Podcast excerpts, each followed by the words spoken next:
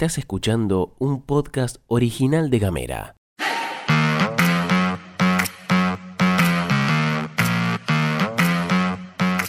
Hoy es viernes 16 de junio y tenemos varias cosas para contarte. Mi nombre es Gastón Lodos y te doy la bienvenida a la pastilla de Gamera.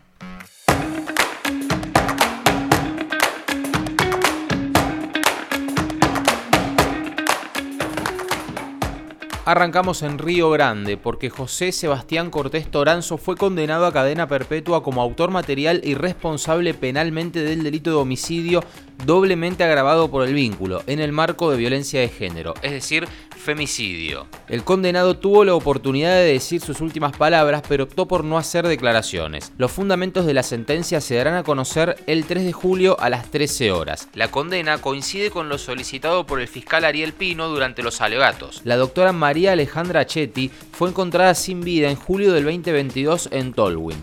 En su momento, su pareja, Cortés Toranzo, había negado los hechos alegando que él estaba en Río Grande y que al regresar encontró el cuerpo de Acetti. Sin embargo, los primeros profesionales que acudieron a la escena sospecharon de esa versión, lo que llevó a la detención de Toranzo como principal sospechoso del femicidio. Durante la etapa de testimonios se presentaron informes policiales y declararon compañeros de trabajo de la víctima, el vecino que llamó a la ambulancia y profesionales de la Dirección Pericial del Distrito Judicial Norte, quienes habían entrevistado en su momento al acusado.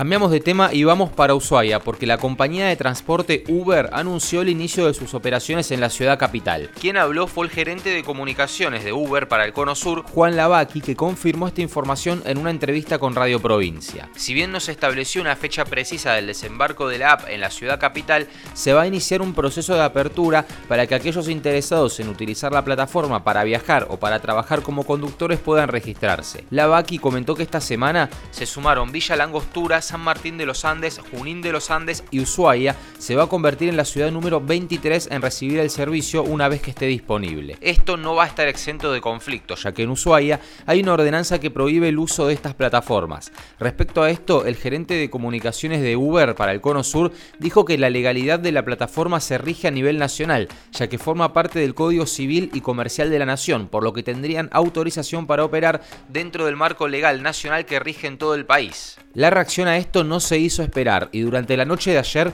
se hizo viral una captura en la que la Asociación de Propietarios de Taxis se declara en alerta y movilización y convoca a todos los taxistas y choferes a encontrarse en la parada de taxis 1 para definir medidas a tomar.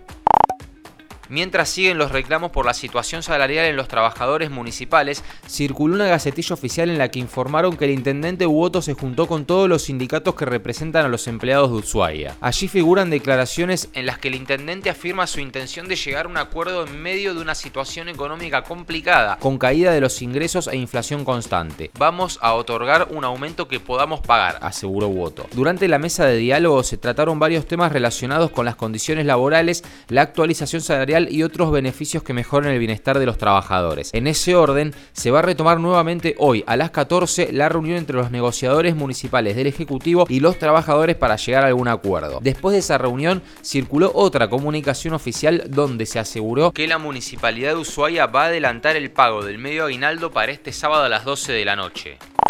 Y le damos paso al minuto deportivo en la pastilla de Gamera de la mano de Sime Gutiérrez con la agenda de lo que está por venir. Muy pero muy buenos días, ¿cómo estás? ¿Cómo te va? Nos metemos de lleno en el cronograma de actividades que se prepara para la Fiesta Nacional de la Noche Más Larga de Deportes, en este caso, porque el Instituto Municipal de Deportes de la ciudad de Ushuaia se va a estar sumando con actividades a esta fiesta cultural y turística que se va a estar llevando a cabo desde este sábado 17 al próximo martes 21 de junio. Y vas a poder disfrutar del fútbol, futsal, vas a poder vivir también la Copa Malvinas Argentinas en la pista de patinaje Tachura Oyarzún, si te gusta el hockey sobre hielo. Además, el torneo de tiro con aire comprimido Día de la Bandera. Vas a ver, podés eh, elegir el encuentro recreativo infantil de fútbol o también podés elegir el mini básquet que se va a estar llevando a cabo en la cancha 4. Hay de todo, ¿eh? Podés elegir un montón de disciplinas y si además te gusta el yoga, también jornada extendida en el Zoom del Polo Deportivo de Héroes de Malvinas. Metete en la página de Facebook del Instituto Municipal de Deportes Ushuaia, ahí está el cronograma completo,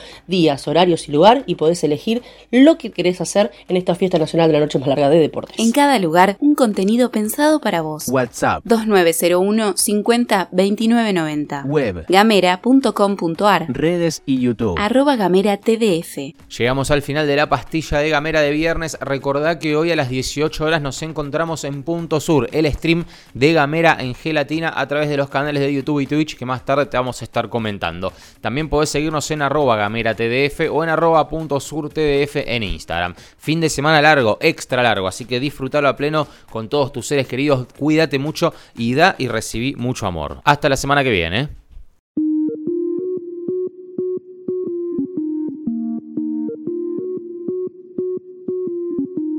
Estás escuchando un podcast original de Gamera.